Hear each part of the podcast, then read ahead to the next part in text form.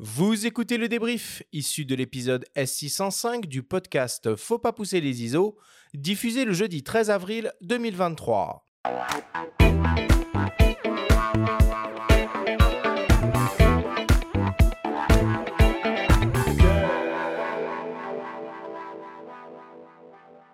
Nous sommes toujours avec le journaliste Jean-Luc Deverne pour parler jumelles et observations de la nature.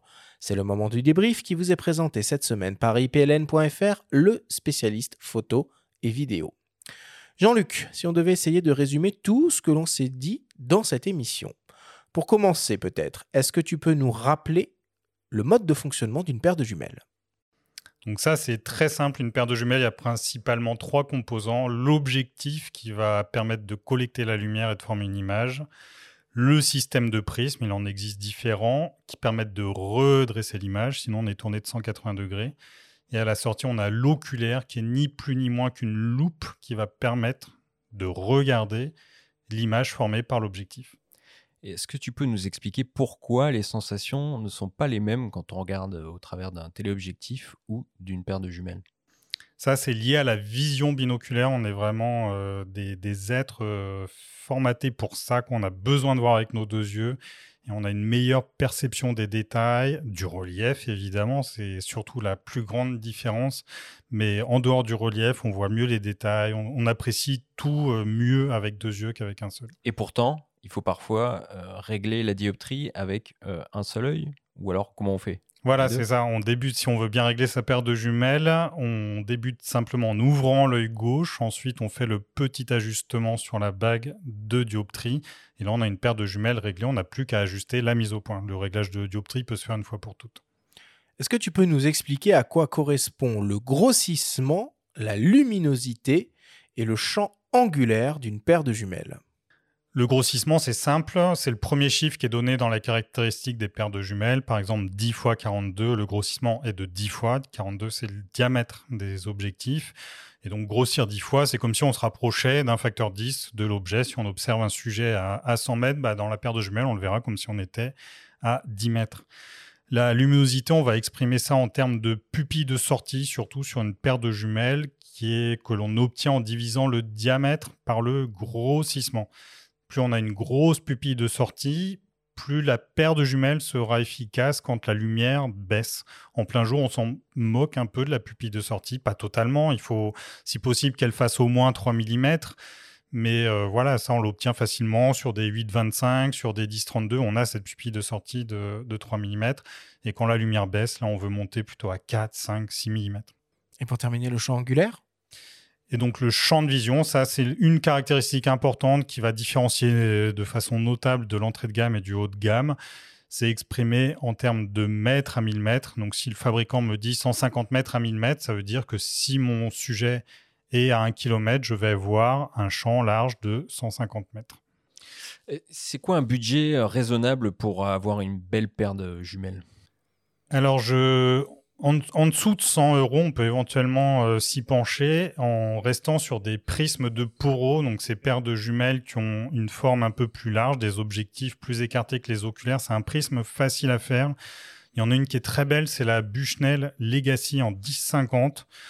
C'est une construction euh, entrée de gamme, évidemment. C'est pas une paire de jumelles qui va être durable. On va pas, si elle tombe d'un peu trop, elle sera pas très contente. Mais optiquement, c'est viable. C'est vraiment, on a un minimum de qualité optique qui est vraiment correct. Donc en dessous de 200 euros, on oublie tout ce qui est euh, jumelle droite. Et après, moi, je conseille d'aller plutôt vers des, des, budgets de 400, 500 euros pour bien faire. C'est là où on commence à trouver de la fabrication made in Japan, made in en Europe. En se méfiant de Zeiss, hein, tu l'as dit pendant les émissions, euh, enfin, tu l'as dit pendant l'émission qui propose euh, des modèles. Euh, Une exception notable, c'est Zeiss. Alors, vous pouvez aller voir les tests qu'on a mis dans le guide qu'on a fait. J'en mets aussi sur ma chaîne YouTube. J'en mets pas assez, mais je vais essayer d'en mettre plus dans les temps qui viennent. J'avais un site web, mais c'est un peu trop lourd à, alimenter, donc je pense que je vais plus aller vers des tests présentés sur YouTube. Dans le guide qu'on a fait, on présente 64 tests. En tout, j'en ai fait, comme tu évoquais au départ, 200 donc j'ai beaucoup de choses à publier qui sont euh, non publiées, enfin qui ont été publiées ailleurs, mais pas dans des endroits très forcément très grand public. Et donc je vais essayer de mettre ça de plus en plus sur euh, YouTube. Donc il faut aller voir ces tests et comme on l'a beaucoup dit, tester. Parce qu'il y a, Il y a notamment en la- magasin. Ouais, il y a notamment la prise en main et puis même de toute façon, enfin, si possible, éviter d'acheter sur Internet ou alors si vous achetez sur Internet, prenez une boutique pignon sur rue. Vous savez que vous pourrez décrocher le téléphone, parler avec quelqu'un en cas de problème, etc. Enfin, et, et éviter euh, voilà, les plateformes qui commencent par A et qui finissent par zone, quoi, autant que possible, quoi, dans ces domaines-là. C'est important.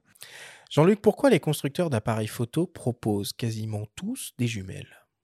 Bah, l'une, des raisons, c'est que, c'est que bah, on l'a évoqué pour Nikon, c'est que ça a été leur, premier, leur première production.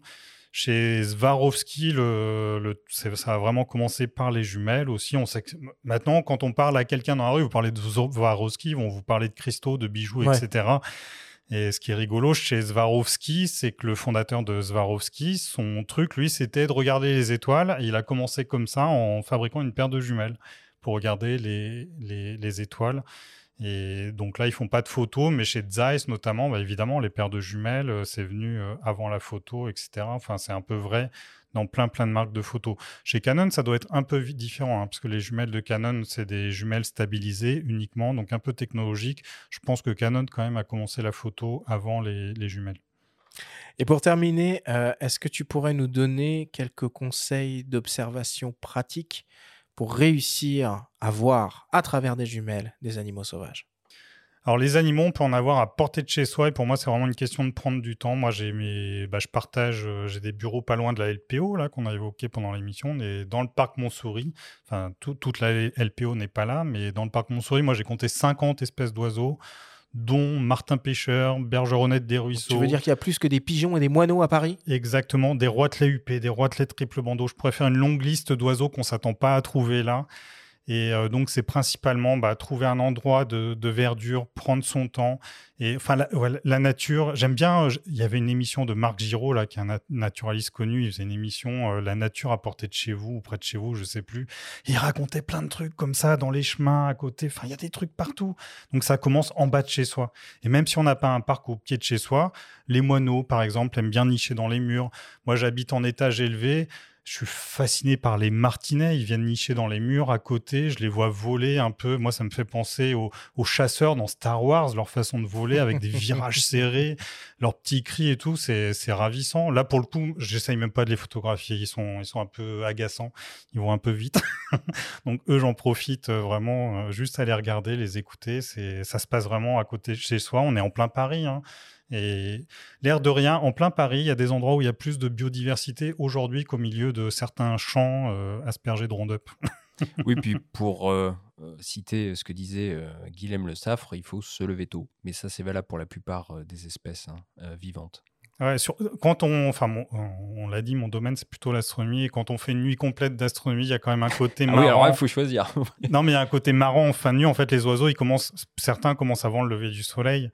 Et donc, il se passe un truc de façon sonore euh, où on sent, ah tiens, là, il va falloir rentrer. Quoi. Ça m'est arrivé aussi d'observer en plein Paris, c'est euh, les oiseaux et puis le bruit de la ville qui revient. On commence à réentendre les premiers tramways, tout ça. Et c'est un truc, c'est- presque brutal, en fait, le son qui revient, comme si on avait été dans le silence. Et d'un coup, bah, la vie reprend et ça passe par les oiseaux. euh, malheureusement aussi les avions, les tramways, etc. Mais les oiseaux, c'est un marqueur très important. Bon, allez, on conclut là-dessus. Merci beaucoup, Jean-Luc.